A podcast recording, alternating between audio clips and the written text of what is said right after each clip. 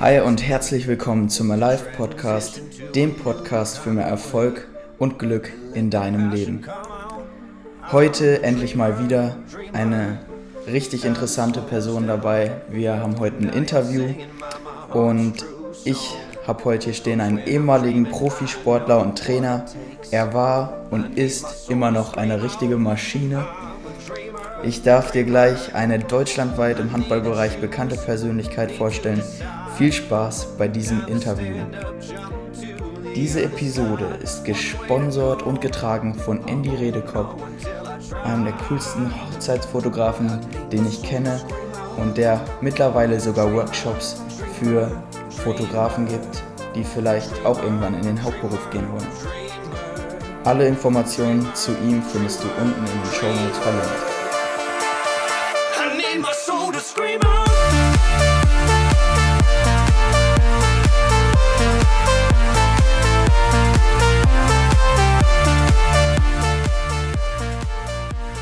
Ja, lass uns starten. Ich darf dir heute ganz herzlich Dirk Beuchler vorstellen. Dirk kommt aus dem Handballsport und hat ganz oben mitgespielt.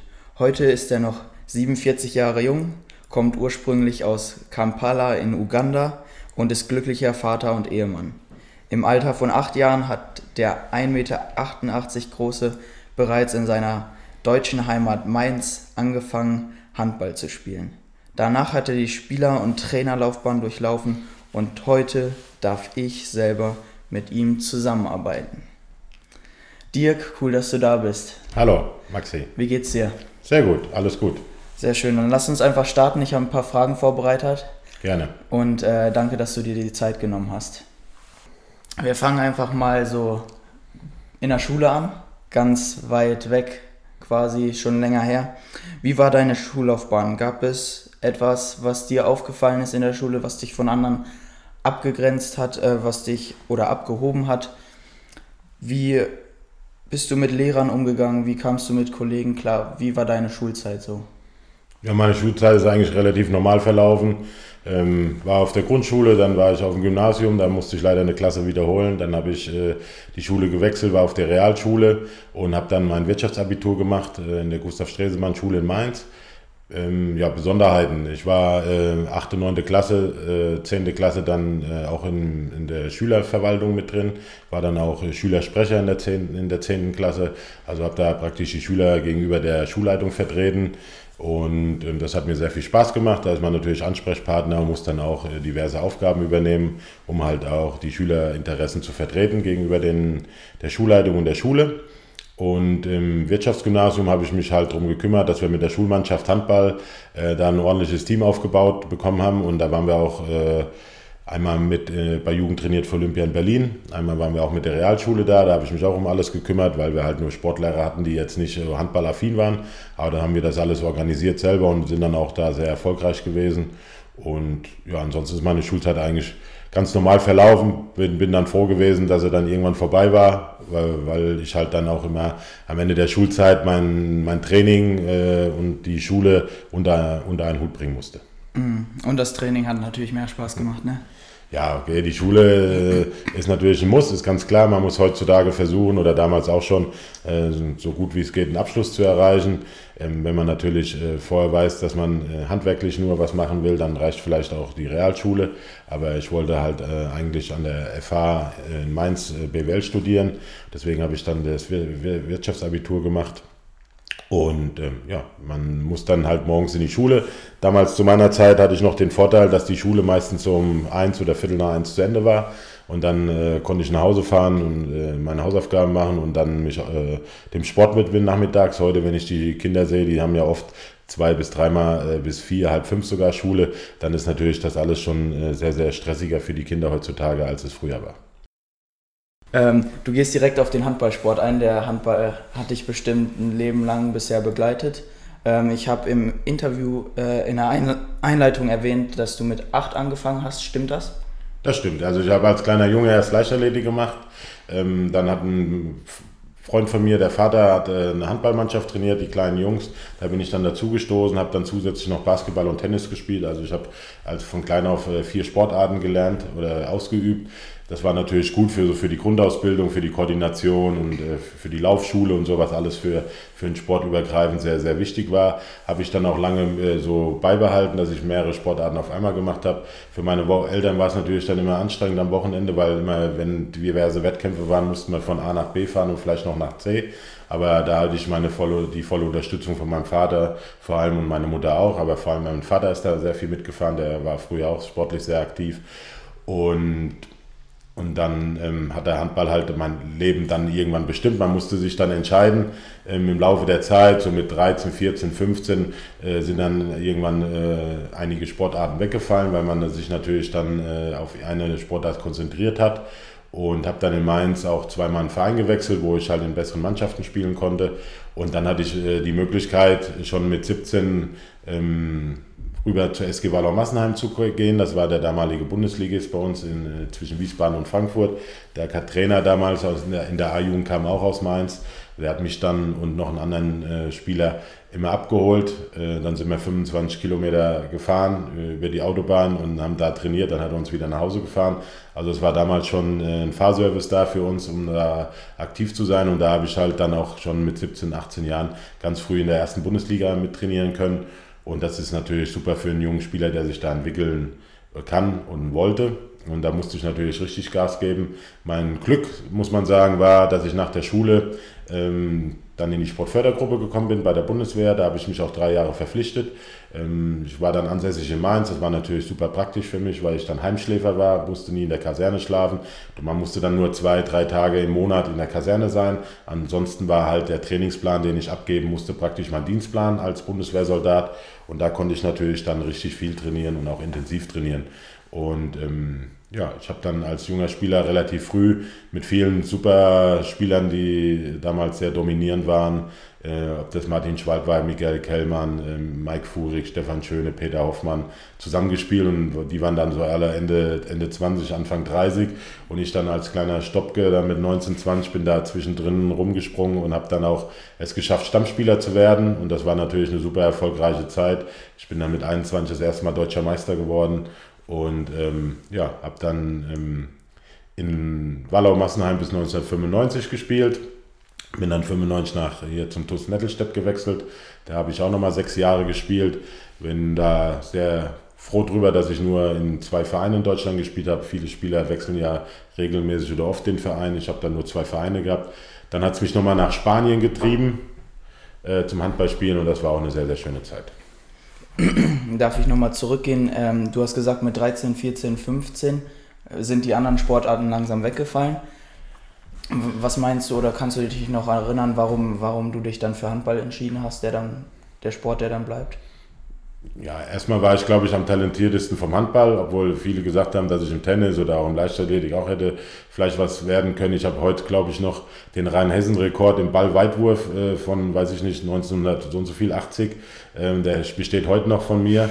Ähm, deswegen hatte ich da gute Voraussetzungen. Crosslaufen, Leichtathletik hat mir auch super Spaß gemacht, aber Handball war dann irgendwie, hat mir am meisten Spaß gemacht. Das ist auch ein Mannschaftssport. Ich glaube, das hat mir auch sehr gut gelegen, dass man mit einer Mannschaft dann äh, jeden Tag zusammenarbeitet und dann auf sich versucht, was aufzubauen. Und ähm, dann muss man natürlich, wenn man dann eine Sportart raussucht, so wie ich das dann nach und nach gemacht habe, muss man natürlich dann auch das Training intensivieren, den Umfang steigern, damit man besser wird und äh, erfolgreicher wird, beziehungsweise äh, stärker wird, um sich halt ähm, dann zu etablieren.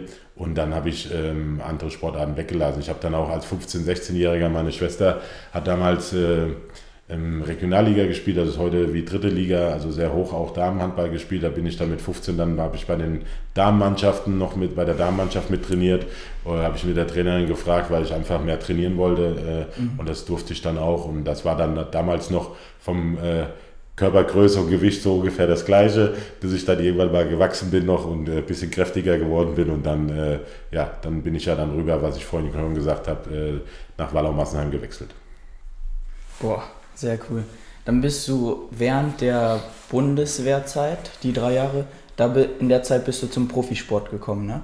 Genau. Ist das richtig? Genau. Ich bin dann, äh, habe äh, bei der Bundeswehr dann den, den, Sprung geschafft. Die ersten Monate waren hart, weil ich habe dann mein äh, Wirtschaftsabitur gemacht und dann musste ich Juli, August, September ähm, zur Grundausbildung nach Koblenz.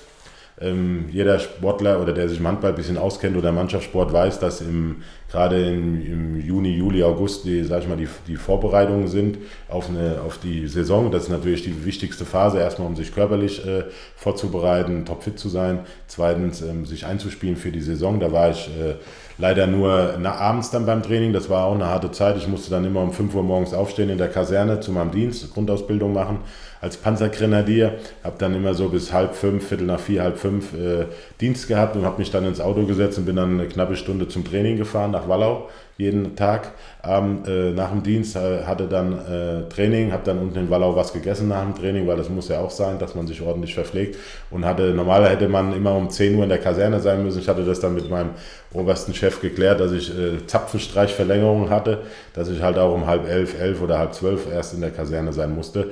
Aber so war halt dann die Woche geprägt, von Montag bis Freitag. Da war ich halt immer erst um elf, halb zwölf im Bett. Um fünf Uhr ging es wieder raus, ganzen Tag Grundausbildung und so ging das drei Monate. Das war natürlich schon eine sehr, sehr harte Zeit, aber es hat mich, glaube ich, auch geprägt und hart gemacht. Ähm, ja, das, äh, im Endeffekt habe ich dann äh, ab ähm, Oktober dann voll trainieren können wieder in Wallau-Massenheim, weil ich ja dann, wie gesagt, nach Mainz in die Kaserne gekommen bin. Und dann bin ich auch relativ schnell, habe ich dann den Anschluss geschafft und im November äh, habe ich dann in Essen eigentlich mein erstes Spiel gemacht und meinen Durchbruch geschafft in der Krugerhalle, wo wir da gespielt haben als junger Spieler. Und ja, dann war ich auf einmal mitten im Showgeschäft. Hammer. Du hast eben auch erwähnt, dass du dann irgendwann auch äh, in Spanien nochmal gespielt hast oder warst du dann nur Trainer? Nein, ich habe bis 2001 äh, in Nettelstedt gespielt und ähm, ich hatte ein Jahr vorher schon eine Anfrage aus Spanien und dann äh, 2001, äh, da war ich 30, äh, hatte jetzt äh, keine großen familiären Verpflichtungen.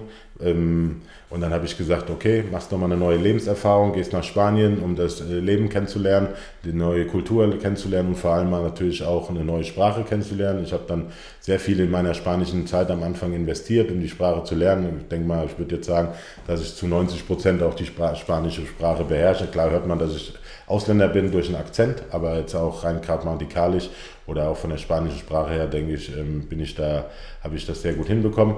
Hab dann, bin dann gewechselt zum damaligen Champions League-Sieger, Portland San Antonio hieß die Mannschaft, die ist wahrscheinlich mehr bekannt, äh, die Stadt Pamplona. Da laufen ja immer im Juli die Stiere durch die Stadt, das kennen die meisten Deutschen daher. Da habe ich äh, drei Jahre gespielt, da sind wir auch spanischer äh, Meister geworden, Supercup-Gewinner, haben äh, einen Europapokal der Pokalsieger gewonnen. Und dann bin ich nochmal runtergewechselt, völlig kontra ein anderes äh, Kontrastprogramm ähm, nach Andalusien, nach Algeciras. Das war äh, diagonal äh, einmal die sp spanische Landkarte durchgefahren. Ähm, das war dann unten an der Straße von Gibraltar. Das war auch ein sehr, sehr schönes Leben. Da habe ich zwei Jahre 200 äh, Meter vom Strand gewohnt und äh, konnte, konnte man sein Leben von März bis November am Strand gestalten und da hat man äh, Minimum so 25, 30 Grad gehabt immer. vielleicht im Winter mal waren es vielleicht mal 13, 14 Grad, ansonsten ist es dann viel kälter geworden. Das war auch eine schöne Zeit. Dann habe ich noch ein Jahr in Huesca gespielt, das war dann in der zweiten Liga in Spanien und dann habe ich beschlossen, dass ich ähm, nicht mehr weiterspielen möchte. Ich habe dann im, im spanischen Handballverband meine spanische A-Lizenz gemacht als Trainer. Ähm, da musste man dann alle, klar, alle Vorträge, alle Maßnahmen waren auf Spanisch. Man musste alle Prüfungen auf Spanisch machen, entweder schriftlich oder mündlich. Und das habe ich dann auch alles gut bestanden. Das ging, ging über drei Jahre. Die ist ja sehr umfangreich in Spanien, die, die Trainer, die A-Lizenz-Trainerausbildung. Und ja, dann war ich noch zwei Jahre, nochmal bin ich dann zurück nach Pamplona zu San Antonio. Die waren dann damals auch immer noch sehr gut als Mannschaft, haben auch Champions League gespielt. Da war ich ähm, Teammanager, habe mich dann um alles gekümmert, was äh, um Orga und Spieler und was halt alles für die Mannschaft notwendig ist. Ähm, weil bevor ich nach Deutschland, äh, Deutschland verlassen habe, habe ich noch ein Fernstudium gemacht als Sport- und Touristikmanager und deswegen habe ich da dann zwei Jahre als Teammanager gearbeitet. Hatte aber dann selber Lust, äh, Trainer zu werden. Habe dann auch eine A-Jugendmannschaft in der Zeit unten trainiert mit einem anderen Trainer zusammen. Äh, da waren wir auch, also es hat mir super Spaß gemacht, mit jungen Leuten zusammenzuarbeiten. Und dann ähm, habe ich auch gesehen, gerade aus der wirtschaftlichen Lage, dass Spanien ja, ist ja leider die letzten Jahre wirtschaftlich relativ nach unten gegangen, hohe Arbeitslosigkeit, gerade für junge Leute und wirtschaftlich auch große Einbußen gehabt die letzten Jahre, habe ich entschieden, äh, nach Deutschland zurückzugehen und dann hatte ich die Chance, äh, beim SV Post Schwerin meine erste Trainerstelle in der zweiten Bundesliga anzunehmen. Wann bist du nach Deutschland gegangen wieder? Ähm, 2009 bin ich nach Deutschland gegangen, war da zwei Jahre in Schwerin, da hatten wir ein kleines Budget, aber der, die, die, Mannschaft war super aufgestellt, wir hatten äh, gute Jungs dabei, viel Spaß dabei, waren auch sehr erfolgreich, das zweite Jahr auch. Ähm, Schwerin ist vom damaligen, äh, von der damaligen DDR eine Handball-Hochburg gewesen, war direkt hinter den ganzen äh, SC-Clubs äh, da hinten dran und da war die Euphorie sehr groß und hat auch richtig Spaß gemacht und dann habe ich ein Angebot bekommen vom TBV Lemgo, war da zwei Jahre von 2011 bis 2013. Da hat mir auch sehr viel Spaß gemacht. Äh, der Sprung ist relativ schnell geklappt von der zweiten in die erste Liga als junger deutscher Trainer. Ähm, das war auch äh, eine sehr, sehr schöne Zeit. Lipperlandhalle immer äh, sehr voll und auch gute Mannschaften gehabt, gute Spieler gehabt. Da es hat auch wirklich Spaß gemacht. Dann bin ich 2013 ähm, hier nach Lübeck zurückgewechselt als Trainer. Ähm, ja, da bin ich leider nach äh, knapp zwei Jahren äh, freigestellt worden, obwohl ich noch ein Jahr Vertrag hatte. Ähm, habe dann ähm, mir überlegt, was ich mache. Habe dann ein Jahr als Vertretungslehrer in der Verbundschule Hille gearbeitet. Das äh, war dann auch gekoppelt, weil ich die A-Jugend-Bundesliga hier bei der, in Nordhemmern, in JSG Nordhemmern trainiert habe. Ähm, war das gekoppelt, weil dann habe ich auch äh, Handballtraining für die ähm, äh, für, äh, wie sagt man? Äh, Schulmannschaft oder? Nee, äh, habe ich Handballtraining für die Spieler gemacht, die halt während der Schulzeit noch extra Training bekommen mhm. haben und habe dann auch Sport, Sport, Sportunterricht gemacht und Fördertraining für, für die Leute. Ja, und dann hatte ich nochmal ein Angebot bekommen letztes Jahr 2017 ähm, beim VfL Gummersbach, weil ich eigentlich immer das große Ziel hatte, als Trainer auch erfolgreich zu sein.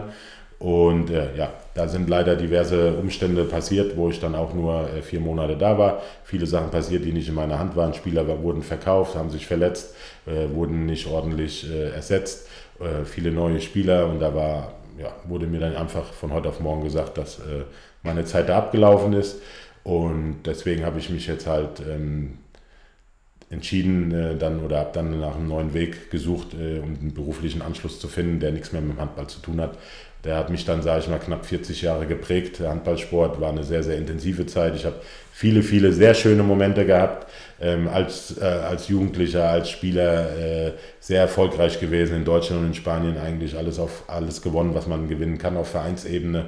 Ob es Meisterschaften waren, Supercup, Pokale, äh, fast alle Europapokale gewonnen, die man gewinnen kann. Leider habe ich zweimal die Champions League mit einem Tor verloren. Das war äh, so der Titel, der mir noch fehlt. Das ist eigentlich das Höchste, was ein Sportler erreichen kann. Kennen wir ja auch aus anderen Sportarten.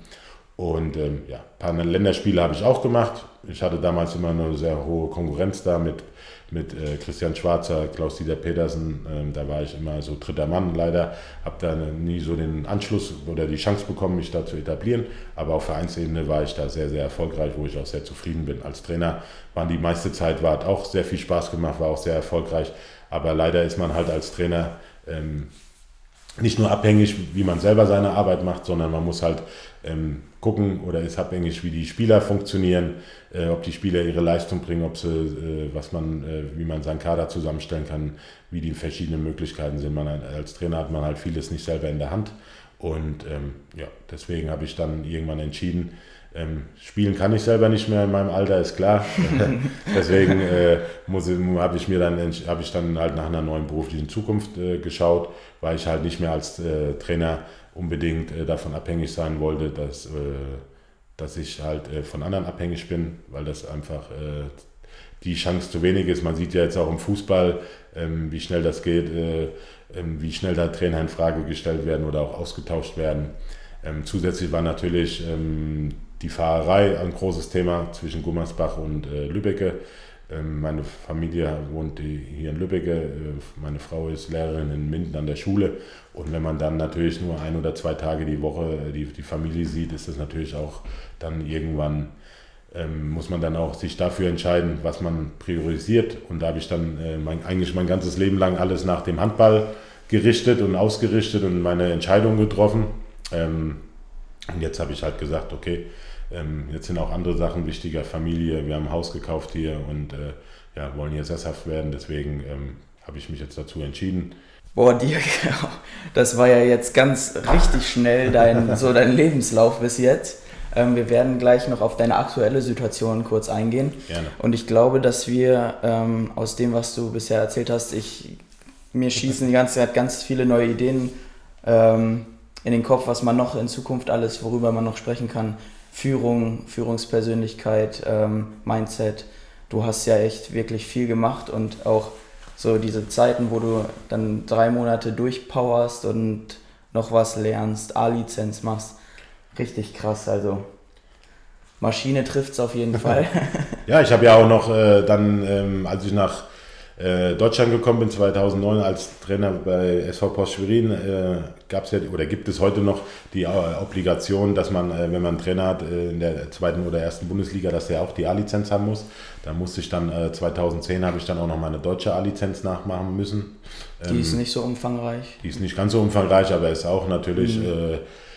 Ähm, schon, schon sehr gut, sehr angesehen, muss man sagen. Äh, Deutschland gehört einfach zu den führenden Handballnationen. Da hat sich der DHB in meinen Augen auch sehr gut weiterentwickelt die letzten Jahre, ähm, um das äh, noch, äh, zu, noch zu mehr zu positionieren und mehr Wichtigkeit zu geben. Und dann habe ich auch noch 2016 ähm, die höchste Trainerlizenz vom Europäischen Handballverband abgeschlossen.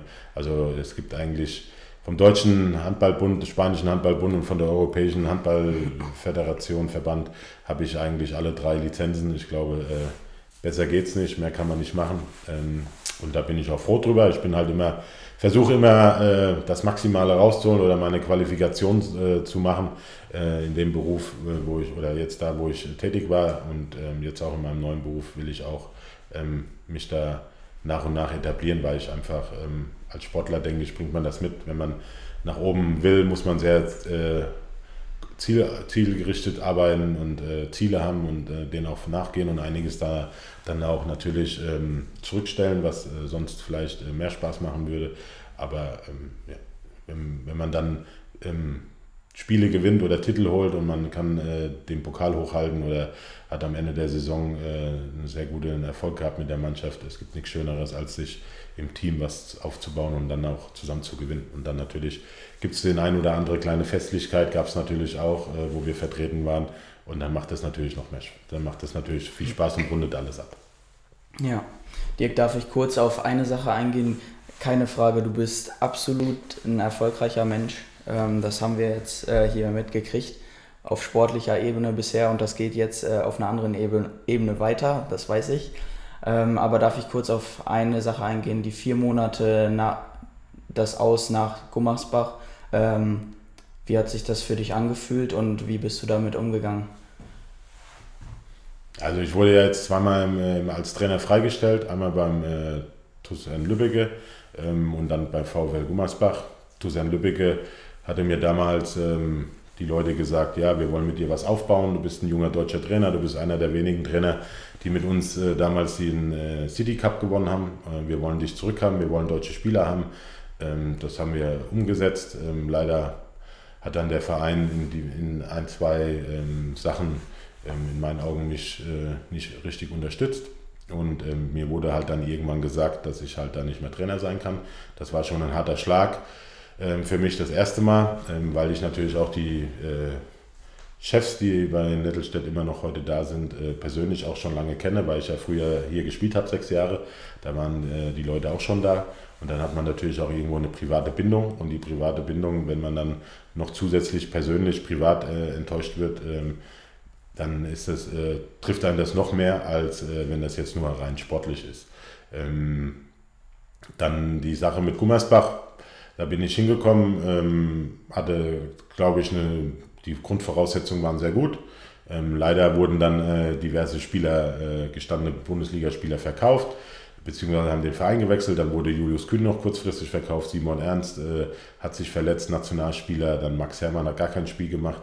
Also wenn, wenn drei gestandene, sehr gute Spieler äh, nicht zur Verfügung stehen, ähm, ist natürlich dann äh, der Aufbau sehr, sehr schwer einer neuen Mannschaft. Das sind natürlich absolute Leistungsträger oder wären Leistungsträger gewesen, die ich eigentlich in der Planung hatte. Und irgendwie wurden dann, ähm, ja, wurde das nicht ordentlich ersetzt und dann war natürlich die Saison auch nicht so erfolgreich, ist ganz klar. Ähm, wir haben ähm, da dann nicht gut da gestanden. Und ähm, klar, als erstes, wie in jedem Sport, hatte ich ja vorhin schon mal gesagt, wird der Trainer zur Verantwortung gezogen. Und was mich da richtig enttäuscht hat, dass ich äh, ganz offen mit dem sportlichen Leiter äh, Christoph Schindler und auch mit dem Geschäftsführer ganz offen immer gesprochen habe, ganz engen Kontakt hatte, die wussten, wie die Situation ist, wie wer, welcher Spieler fit ist, welcher nicht fit ist, äh, wie, die, wie, ähm, wie das alles äh, läuft, wie Training läuft. Und dann wurde mir da nie, äh, ohne irgendwie vorher ein Gespräch zu führen mit mir, ob ich irgendwelche Hilfe brauche oder nicht oder ob sie mich in irgendeiner Form unterstützen können, wurde mir einfach von heute auf morgen gesagt, dass ich freigestellt werde. Also wenn man irgendwie zusammenarbeitet und irgendwie ein Ziel verfolgt, dann kenne ich das so, dass man auch versucht, dann offen und ehrlich miteinander umzugehen. Das war immer meine, äh, meine Art und Weise, das, das, mache ich auch heute noch. Klar eckt man dann vielleicht auch mal an bei, bei irgendwelchen Leuten oder äh, wenn man da klar die, mein, äh, die Meinung sagt. Ähm, klar, äh, wenn man auch als Trainer dann mal äh, klare Worte findet zur Mannschaft, zu einzelnen Spielern oder auch zur Mannschaft, dass das nicht schön ist für die Spieler oder für die Mannschaft, ist ganz klar. Aber wenn natürlich irgendwie Sachen vorkommen, die ähm, in meinen Augen nicht korrekt sind oder nicht professionell sind, dann ist es natürlich schon ähm, nicht einfach dann äh, auf die Dauer da klar miteinander zu arbeiten, wenn da diverse äh, andere Vorstellungen da sind. Und ähm, dann wurde ich von heute auf morgen entlassen. Das war natürlich auch ein herber Schlag, ist ganz klar. Aber ähm, ich habe dann irgendwie dann halt gesagt, okay, das ähm, mit dem Handball, das bringt mir jetzt nichts mehr. Ähm, wie gesagt, Familienmittelpunkt ist Lübbecke, weil da die Familie wohnt. Und hier im Umkreis gibt es nicht mehr so viele Vereine, die, äh, wo jemand tagtäglich hinfahren könnte. Deswegen habe ich dann irgendwann gesagt, ich suche mir eine neue berufliche Herausforderung. Zudem muss man einfach auch ganz klar sagen, ähm, wenn ich jetzt noch fünf Jahre äh, Bundesliga-Trainer gewesen wäre, äh, hätte ich dann wahrscheinlich in fünf Jahren anfangen müssen zu arbeiten, weil einfach der Handball nicht so viel Geld abwirft wie, wie der Fußball. Ja, äh, andere Fußballtrainer, die werden anderthalb Jahre freigestellt, verdienen dann noch zwei oder drei Millionen Euro. Äh, das, dann äh, kann ich mich auch zur Ruhe setzen, wenn ich nicht auf den Kopf gefallen bin. Als Handballtrainer verdienst du natürlich nicht schlecht oder als Handballspieler, aber ne, normalerweise der Großteil, sage ich mal 80, 85, 90 Prozent der Handballer oder Handballtrainer, die dann irgendwann rausgehen, die müssen irgendwann dann halt mal arbeiten wieder. Ja? Und äh, jetzt habe ich halt dann gesagt, okay, mit 47 habe ich noch äh, noch 20 Jahre Arbeitswelt vor mir Minimum. Oder wenn man äh, dann selbstständig ist, kann man das ja selber bestimmen, aber noch 20 Jahre vor mir, wo ich äh, mir was aufbauen kann. Und da ist es dann besser jetzt den, den Start zu machen und versuchen sich da zu etablieren, als äh, wenn ich jetzt noch ein äh, paar Jahre warten würde. Ja, dann wollen wir da auch nochmal kurz drauf eingehen. Du hast auch erwähnt, ähm, als Trainer warst du immer gebunden, abhängig von den Entscheidungen der Führungspersönlichkeiten, die ähm, ohne mit dir abzusprechen ähm, Spieler entlassen haben, verkauft haben und ähm, bekommst da ein, ein, ja, ein Kontingent und damit musst du umgehen. Äh, jetzt, meiner Meinung nach, glaube ich, befindest du dich in einem Beruf, wo du ein bisschen sehr viel selber bestimmen kannst. Ähm, erstmal, was ziehst du Positives daraus, dass, äh, dass du da jetzt aus dem Handball raus bist und was machst du aktuell und warum hast du dich dazu entschieden? Ja, fangen wir mal an mit dem, was ich aktuell mache. Ich habe, ja, wurde im November freigestellt und dann habe ich mir Gedanken gemacht, habe mit ein paar Leuten hier in der Umgebung gesprochen, auch mit äh, ein, zwei sehr guten Freunden und auch mit meiner Schwester, äh, die im, Beruf bei Nestle sehr gut äh, dasteht und habe mir halt dann mal überlegt, was ich möchte, was, wo der Weg hingehen sollte. Und dann ähm, habe ich halt was gesucht, was hier in der Nähe ist. Ich habe dann auch diverse Kontakte geknüpft, habe mit ein paar Leuten hier, die Firmen haben gesprochen, habe mich bei Jobbörsen mal erkundigt, was es so alles gibt für mich. Natürlich ist es nicht einfach, äh, in das Berufsleben heutzutage reinzukommen mit 47 ohne Berufserfahrung, weil sagen wir, Handball war mein, mein ganzes Leben bisher. Ich habe äh, in keinem Beruf irgendwie gelernt. Ich habe nur, wie ich vorhin gesagt habe, ein Sport- und Touristikmanagement-Studium abgeschlossen. Ähm, Sport und Touristik ist jetzt auch nicht so das, äh, das Steckenpferd hier in der Region. Deswegen hätte man dann wahrscheinlich schon nach Bremen oder Hannover fahren müssen, um da irgendwie was aufzubauen. Ich war auch mal bei so einer ähm, bei also im Job, Jobhunter, ähm, Jobberatung ähm, in Hannover. Ähm, das ist natürlich auch, die helfen dir, aber auch nur temporär, das kostet auch sehr viel Geld. Ähm, aber ich habe mir halt dann Gedanken gemacht, was ich mache und dann habe ich äh, mit Stefan Kruse, der ähm, ja mich auch der Jugendkoordinator war, als ich äh, in der A-Jugend-Bundesliga in Nordhemmern war, Kontakt aufgenommen. Der hatte, der hatte dann auch äh, der hat ja dann auch äh, zweigleisig ist der gefahren, da war ja Jugendkoordinator, was er jetzt dieses Jahr aufgegeben hat und hat dann Anfang letzten Jahres dann wieder voll als Vermögensberater gearbeitet, der Deutsche Vermögensberatung und hat mich gefragt, ob äh, ich mir das vorstellen könnte, hier bei ihm einzusteigen. Habe dann mit ihm gesprochen, habe dann auch noch mit Eduard Redekopp, mit dem Geschäftsstellenleiter gesprochen und das hat sich alles sehr, sehr gut angehört. Dann äh, Zeitgleich wollten mich noch äh, jemand aus Schwerin und einer aus Süddeutschland auch für die Deutsche Vermögensberatung anwerben äh, oder fragen, ob, sie, ob ich da einsteigen will. Aber es ist natürlich jetzt vom, von der ganzen Orga zehnmal einfacher, von Lübbecke nach Hille zu fahren, als ähm, jetzt nach Schwerin oder der, der Ausbilder kommt dann zu mir oder ich muss nach Süddeutschland fahren. Deswegen habe ich mich dann auch äh, für Stefan entschieden, weil ich auch mit Stefan äh, sehr gut klarkomme. Und ähm, ja, ich habe jetzt äh, angefangen seit Mai, habe ich mich selbstständig gemacht als äh, Vermögensberater bei der Deutschen Vermögensberatung. Macht mir äh, sehr viel Spaß. Ähm, ja, man kann praktisch äh, seine Zeit selber einteilen, in, in Anführungszeichen. Ähm, man ähm, muss da schon halt Gas geben. Ich bin jetzt in so einem Schulungssystem drin von der Deutschen Vermögensberatung als Agenturleiter, wo man ähm, halt viele Schulungen besuchen muss. Ich bin da praktisch einmal, einmal die Woche oder alle zwei Wochen einen Tag oder auch mal zwei Tage weg zur Schulung in den äh, Bildungszentren ähm, in Düsseldorf meistens, wo man dann hinfahren muss, äh, wo ich mich dann voll aus, äh, einarbeiten möchte und ausbilden möchte. Und ähm, ja, ich, mein Ziel ist, dass ich im Laufe des nächsten Jahres dann die Prüfung bei der IHK ablege als äh, zertifizierter Vermögensberater, was ja heutzutage notwendig ist und ähm, jetzt halt die nächsten Monate Gas geben möchte, um mich in dem Beruf zu etablieren. Sehr cool. Ja, wir sehen uns ähm, fast jeden Tag. Wir ähm, verbringen auch auf Seminaren, Schulungen Zeit zusammen. Aber wirklich das, was ich heute von dir erfahren habe, so intensiv haben wir uns noch nie ausgetauscht. Deswegen war das auch sehr gut. Ähm, also ich persönlich genieße die Zeit richtig mit dir, macht richtig Spaß hier im Team auch. Und noch eine Frage ähm, als du mit äh, Stefan Kruse und auch meinem Vater Eduard Redekopp gesprochen hast. Wann, wann ist so der Groschen gefallen? Wann hat es Klick gemacht? Jo, das ist es, das will ich machen. Also die ganze Materie, ähm, wie man Vermögen aufbaut, äh, wie man was für die Zukunft plant, wie man äh, äh die steuerlichen Vorteile nutzen kann oder Zulagen bekommen kann, Steuererklärung und also Sachen, das hat mich immer schon sehr, sehr interessiert. Ich hole auch selber immer das Maximale raus aus meiner Steuererklärung. Und ähm, das ist halt ein Metier, was, äh, glaube ich, viele Leute unterschätzen, weil die Vermögensberatung einfach so breit gestaffelt ist, äh, was man äh, für den Kunden leisten muss. Ähm, es geht ja jetzt nicht nur um äh, Versicherungsverkauf, um äh, was die meisten Leute leider damit verbinden, dass man halt eine Kfz-Versicherung verkauft oder solche Sachen oder anbietet. Ähm, sondern es geht ja, ist so breit gefächert. Man muss den Kunden betreuen, man muss Ansprechpartner sein, man muss regelmäßig Kontakt halten, man muss äh, den Kunden seine Ist-Situation aufstellen, ordentliche Beratung machen, dann äh, weiterführen, beraten und äh, man, die, das klare Ziel ist natürlich, mit dem Kunden eine langjährige äh, Basis aufzubauen, ähm, um ihn zu begleiten, dass er über die Jahre hinweg, ähm, dass auch seine Ziele erreicht, die, die man mit ihm äh, vorgibt oder die er selber ähm, sich vorgibt, weil sag mal, alle fünf bis zehn Jahre gibt es bei jedem Menschen Lebenseinschnitte, die, die, wo das Leben sich verändert, ähm, ob es dann im Beruf ist oder ob ein Haus dazukommt oder eine Heirat oder Kinder oder solche Sachen, das muss man alles mit berücksichtigen. Und wir wollen halt einfach einen großen Spektrum bieten für die Leute, ähm, dass sie einfach nur einen Ansprechpartner haben, wir, dass wir praktisch auch eine sehr hohe Serviceleistung haben, dass die Kunden sich um nichts kümmern müssen. Also man muss schon sehr, sehr, schon sehr, sehr intensiv äh, die Zeit, wenn man sich äh, um jemanden kümmert oder um eine ganze Familie, das ist schon sehr, sehr zeitintensiv.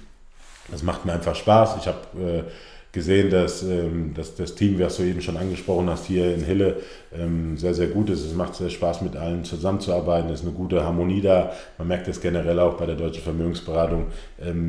Klar ist man, ist jeder irgendwo ein Selbstständiger, aber ist irgendwo, jeder will dem anderen helfen, weil der eine weiß vielleicht das, der andere das, der andere hat hier eine Info oder eine Idee oder ähm, hat da eine, eine Möglichkeit, äh, noch mehr was zu machen und äh, jeder gibt dem anderen irgendwie immer Tipps, äh, weil jeder den anderen unterstützen will, weil im Endeffekt äh, leben ja alle dann am großen, am großen Strang, ziehen alle zusammen und das äh, hat, äh, hat mir sehr gut gefallen. Das Zweite ist natürlich, dass die Zusammenarbeit jetzt gerade mit Stefan oder vor allem mit Stefan, weil er mein Ausbilder ist, ähm, sehr, sehr gut ist. Eduard macht das auch sehr gut. Wenn ich Fragen habe, ist er immer da. Und ähm, ja, ich fühle mich da wohl. Äh, zeitgleich kann man natürlich äh, irgendwo seine Zeit in Anführungszeichen selber einteilen. Äh, der, unser Sohn ist jetzt in die Schule gekommen. Da sind natürlich dann auch manchmal Verpflichtungen, dass man ihn abholen muss oder irgendwelche Sachen äh, erledigen muss, äh, auch für die Familie. Dann kann man das halt sich so äh, einteilen, dass es halt alles passt, dass man halt dann äh, gewisse Zeit tagsüber arbeitet und dann vielleicht abends nochmal was macht oder dann viele Kunden muss man ja, kann man ja auch nur treffen abends oder am Wochenende, weil sie halt alle selber arbeiten. Da ist es tagsüber schlecht. Und das ist halt alles so schon flexibel. Zudem ist es natürlich auch ein schönes Gefühl. Ich bin ja äh, die vielen Jahre im Handball sehr viel am Wochenende immer weg gewesen zu spielen und bin, weiß ich, wie viele Tausende oder Hunderttausend Kilometer mit dem Bus gefahren durch Deutschland und in Spanien. Ähm, das ist jetzt auch nicht mehr, du kannst die Wochenenden planen. Wir waren jetzt die, mit Familie die letzten Wochenenden mal bei Freunden im Allgäu oder waren mal in Hamburg. Ähm, das sind einfach so, so schöne Sachen, die man halt nebenbei machen kann. Und wie gesagt, ich will mich jetzt durch das Schulungssystem da voll reinarbeiten und äh, mich etablieren. Und ähm, ja, ich hatte ähm, habe jetzt auch durch Seminare und äh, die die DVG gemacht hat und Schulung jetzt so auch den Weg gefunden, ähm, wie, wie ich glaube ich arbeiten muss oder brauche arbeiten muss, um halt da äh, auch mich zu etablieren, um dann halt auch äh, die nächsten Jahre davon dann äh, auch gut zu leben. Und es macht einfach Spaß, mit den Kunden zusammenzuarbeiten, für die was zu erarbeiten, auszuarbeiten. Äh, jeder Kunde ist ein Individuum, also ist jetzt nicht so Monotonie wie, in, wie vielleicht in anderen Berufen, sondern jeder Kunde ist eine neue Aufgabe, man muss äh, das Maximale rausholen. Ob es jetzt junge Leute sind, jetzt habe ich letztens das erste Mal einen Rentner beraten, der natürlich ganz andere Sachen braucht als die jungen Leute und das ist einfach sehr abwechslungsreich und da muss man sich halt dann auch in vielen Facetten einarbeiten, nachfragen und ähm, ja, es macht einfach Spaß im Moment. Ja, sehr cool, dass du da bist. Und ähm, ja, ich kann das nur bestätigen, was du alles gesagt hast. Cool, dass du den Weg hierhin gefunden hast. Hm, jetzt noch ein, äh, wir haben richtig viel von dir gehört. Jetzt machen wir einfach noch ein paar kurze Fragen. Brauchst nicht viel zu sagen, einfach kurz und schnell beantworten. Ähm, aus irgendeinem Grund musst du auf eine einsame Insel. Welche drei Dinge nimmst du mit? Ja, als erstes natürlich äh, meine Familie. Die, äh, das ist das Wichtigste äh, im Moment, was, was absolut an Bedeutung hat. Ähm, dann nehme ich gutes Essen mit, macht mir auch Spaß. Und wenn man natürlich auf eine Insel fährt, die ist ja meistens da, wo viel Sonne ist, da braucht man natürlich auch gute Sonnencreme, dass man nicht immer Sonnenbrand kriegt. Bei dir denke ich gar nicht, dass du Sonnenbrand kriegen würdest. Doch, es geht schon, aber dadurch, dass wir halt äh, auch immer viel draußen sind in der Natur. Äh, wir haben ja hier das, äh, das Moor direkt in Lübbecke oder im Garten arbeiten wir viel oder verbringen viel Zeit draußen. Und wenn man natürlich dann so einen Bombensommer hat wie dies Jahr, äh, hat die Familie dann auch eine Dauerkarte fürs Freibad in Gelenbeck und das wird natürlich dann sehr, sehr viel genutzt und dann wird man ja automatisch auch ein bisschen braun. Aber klar, irgendwann braucht man dann keine Sonnencreme mehr, aber auch die Haut braucht Feuchtigkeit, sage ich mal, um dann nicht irgendwann mit 50 auszusehen wie so eine schrumpelige Orange. Was sind deine Ziele, sowohl persönlich als auch beruflich? Ja, persönlich erstmal klar gesund bleiben, weil Gesundheit äh, kann man mit nichts äh, bezahlen. Ähm, ich bin zum Glück durch meine Handballkarriere gut durchgekommen. Ich habe keine kaputten Schultern, Knie, Knöchel oder irgendwas. Ich kann mich noch mit allem bewegen. Ähm, spiele jetzt ab und zu ein bisschen Tennis oder gehe mal laufen und ein bisschen Fitness so nebenbei. Man muss ja auch ein bisschen, ähm, man sitzt ja viel äh, als Vermögensberater, ähm, man muss viel am Computer arbeiten oder bei den Kunden sitzen. Deswegen ist da eine, Not, eine, Bewegung immer sehr, sehr wichtig. Ähm, das ist das Wichtigste natürlich Zufriedenheit mit, mit der Familie, dass da auch alles gesund ist und dann denke ich, äh, ist es schon sehr, sehr viel, was man da im privaten Bereich hat. Und, ja, beruflich, äh, wie gesagt, ich bin jetzt erst ein halbes Jahr dabei. Ähm, man muss sich in jedem Beruf äh, einarbeiten. Es dauert natürlich seine Zeit. Ich sehe das auch wie so eine Ausbildungszeit jetzt noch die nächsten Monate, ähm, um da viel zu lernen. Bin da sehr wissbegierig und äh, will da auch meine ähm, Schulung voll durchziehen. Und wie gesagt, ich will, äh, mein Ziel ist spätestens dann Ende 2019 dann bei der IRK meine Prüfung ablegen als Vermögensberater und will natürlich mit guter Arbeit äh, viele Kunden überzeugen und dann, ähm, dass, dass man sich dann einen guten Namen macht und dann kommt der Rest von alleine. Ja, und äh, ist es, äh, kurze Zwischenfrage, ist es auch ein Ziel von dir, ein Team aufzubauen oder bist du, äh, ich schätze mal, weil du ja generell ein Teamplayer warst, oder? Ja, also man kann, äh, man kann ja ein Team aufbauen oder man kann Eigenumsatz machen. Da bin ich jetzt noch nicht klar. Ich glaube, man muss erstmal selber erstmal erstmal wissen, wie alles funktioniert bei der DVAG.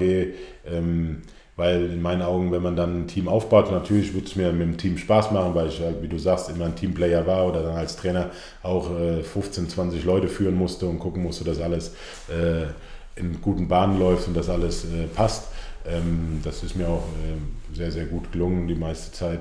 Ähm, würde ich natürlich auch gerne ein Team aufbauen. Aber erstmal muss man, glaube ich, erstmal selber äh, selber über alles Bescheid wissen, wie was abläuft, weil man muss ja auch die Leute einarbeiten, den Leuten zeigen, wie das alles funktioniert. Äh, und man hat natürlich auch, was ich, äh, meine persönliche Meinung ist, man hat ja auch eine Verantwortung über, gegenüber den Leuten, die man dann zu sich holt. Es gibt natürlich dann auch die Möglichkeit, dass sie nur im Nebenberuf arbeiten. Das ist dann vielleicht nicht so gravierend, aber wenn dann natürlich Leute dann vielleicht auch im Team haben wirst oder haben solltest, die dann auch im Hauptberuf gehen, dann muss man natürlich sich dann auch gucken, dass die dann auch so vorbereitet werden, dass sie natürlich dann auch irgendwann davon leben können.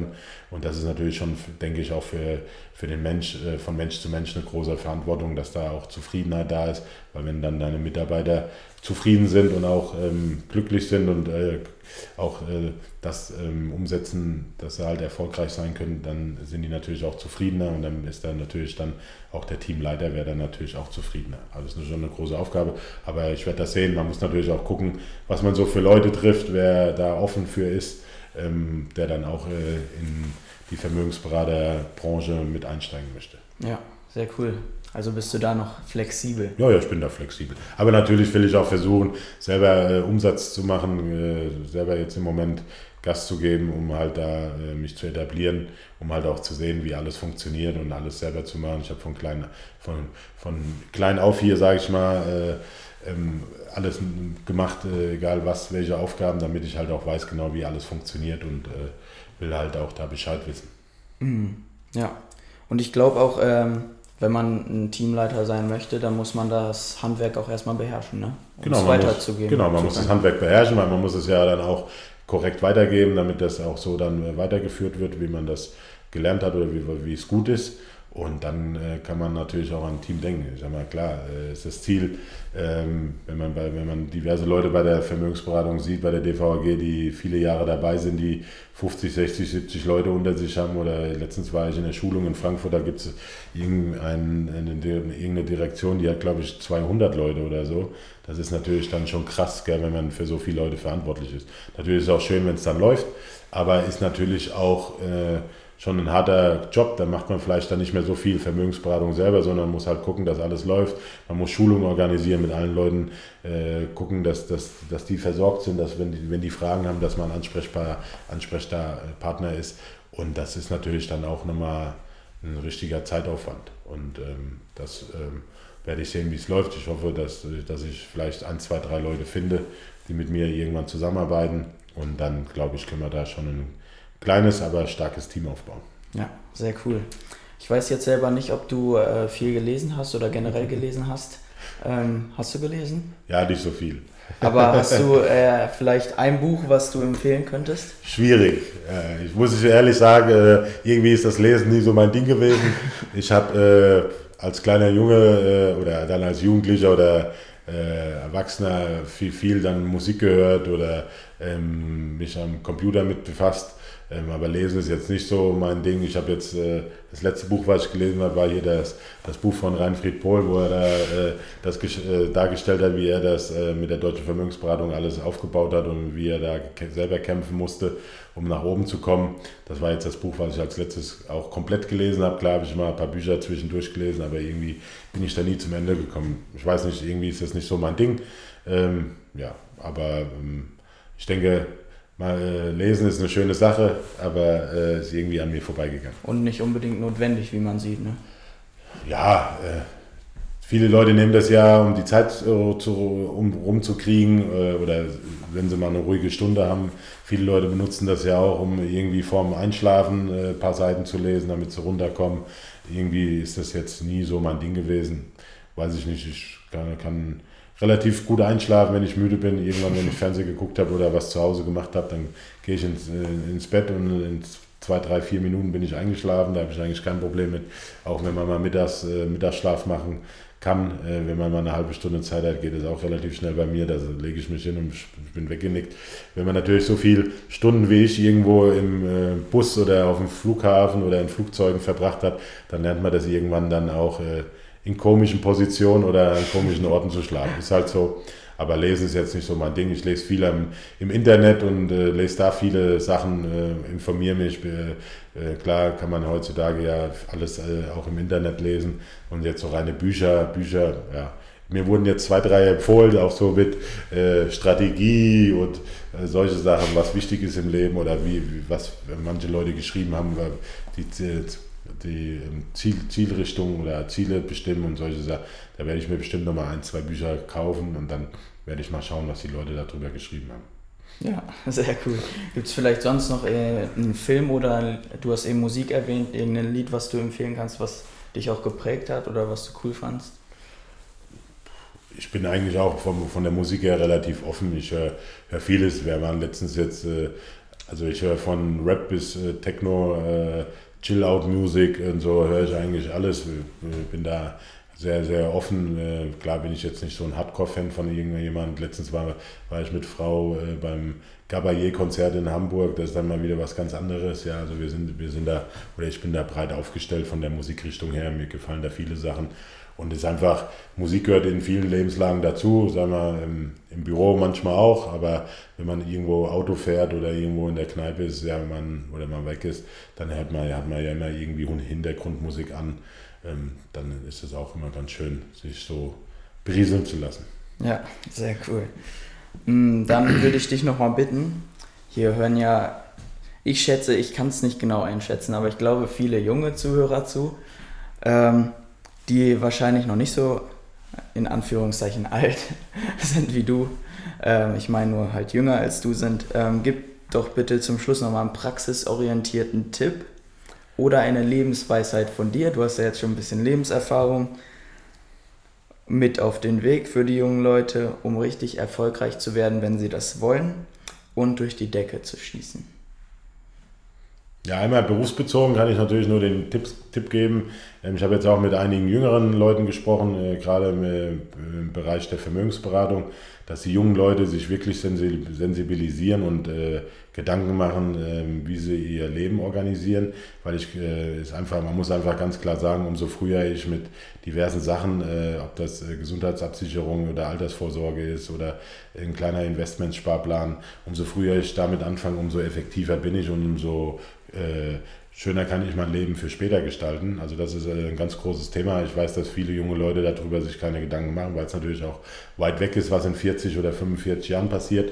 Aber da kann ich praktisch nur den Tipp geben für die jungen Leute und natürlich eine Lebensweisheit. Okay, ähm, ich glaube, äh, wenn man ein Ziel erreichen will, muss man ähm, sehr zielorientiert sein, man muss, äh, das, man muss sich fokussieren, man muss äh, viele Sachen zurückstecken, auch an meiner sportlichen Laufbahn. Viele Leute sind dann äh, Freitag, Samstags irgendwie unterwegs gewesen, in der Disco gewesen und äh, ich musste halt zu Hause bleiben oder habe im Bus gesessen irgendwo. Man muss halt äh, auch auf vieles verzichten, wenn man erfolgreich sein will.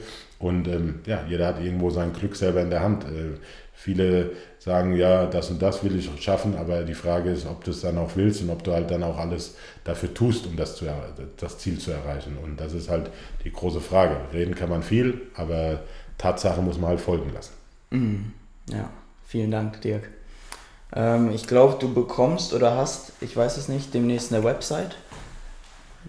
Ja, ich, ich möchte jetzt, äh, wenn man Agenturleiter ist, den Status, den ich jetzt habe, kann man sich eine Webseite aufbauen mit der mhm. Deutschen Vermögensberatung zusammen. Das will ich jetzt demnächst machen, ähm, dass ich natürlich da auch im, im Bereich äh, Internet äh, erreichbar bin, beziehungsweise mich darstelle. Dann kann man auch irgendwas über Facebook machen, theoretisch, wo man sich auch darstellen kann. Und ansonsten kann man mich natürlich immer persönlich erreichen E-Mail-Adresse oder Handynummer, das ist kein Problem, kriegt man äh, ja raus heutzutage. Mhm. Ähm, und ähm, wenn junge Leute oder egal wer äh, da gerne Unterstützung haben möchte oder sich äh, freuen würde, wenn ich ihn da äh, gut berate. Der kann sich gerne an mich wenden, ist kein Problem. Ähm, junge Leute machen mir immer Spaß, mit zusammenzuarbeiten, weil ich halt auch äh, als Trainer immer gerne mit jungen Leuten äh, zusammengearbeitet habe. Es gab viele Handballspieler, die, die ich irgendwo aus der Regionalliga oder zweiten Liga geholt habe, die ich dann trainiert habe, aufgebaut habe, die jetzt sich in der ersten Bundesliga, Bundesliga etabliert haben oder auch äh, Nationalspieler geworden sind. Und das ist einfach schön äh, zu sehen, wie dann junge Leute sich entwickeln. Und ähm, deswegen arbeite ich einfach sehr gerne mit jungen Leuten zusammen. Sehr cool. Also darf ich deine Kontaktdaten auch hier in die Podcast-Beschreibung packen? Kannst du gerne machen. Hast alles ja alles, was, was es gibt von mir. Ja. Dann kannst du das gerne machen. Ja, cool. Dirk, ich danke dir, dass du da warst, dass du dir die Zeit genommen hast. Es war ein mega Interview. Ich habe sehr viel Neues über dich erfahren. Viele Zuhörer natürlich auch. Ähm, ich hoffe, es hat dir auch ein bisschen Spaß gemacht. Mir hat sehr viel Spaß gemacht. Danke, dass ich dabei sein durfte. Und du hast ja vorhin mal zwischendurch angesprochen, ob es für irgendwann nochmal ein anderes Interview geben sollte, kann, äh, über irgendwelche andere Themen, äh, können wir uns gerne nochmal treffen und da stehe ich natürlich selbstverständlich gerne nochmal zur Verfügung. Sehr cool, danke dir. Das war das Interview mit Dirk Beuchler, einem sehr erfolgreichen ehemaligen Handballspieler, Handballtrainer. In der letzten Zeit, in den letzten zwei Jahren hat sich bei ihm viel getan. Er hat jetzt einen neuen Weg eingeschlagen und es war ein mega Interview auch für mich. Ich habe ganz viel Neues über ihn erfahren, obwohl ich ihn fast jeden Tag sehe. Ähm, ich hoffe, es hat dir gefallen. Wenn es dir gefallen hat, dann lass mir ein Abo da. Wenn du iTunes-User bist, bewerte den Podcast mit 5 Sternen und leite den Podcast an alle Sportbegeisterten, an alle jungen, dynamischen Leute weiter. Und ich wünsche dir ganz viel Erfolg diese Woche diesen Tag. Wie du weißt, äh, mein Podcast ist jetzt auch auf Spotify erhältlich. Das ist auch ganz wichtig und ganz cool. Äh, kannst du mega einfach hören. Und ja, danke, dass du zugehört hast. Und in dem Sinne, wo der Fokus hingeht, da geht die Energie hin.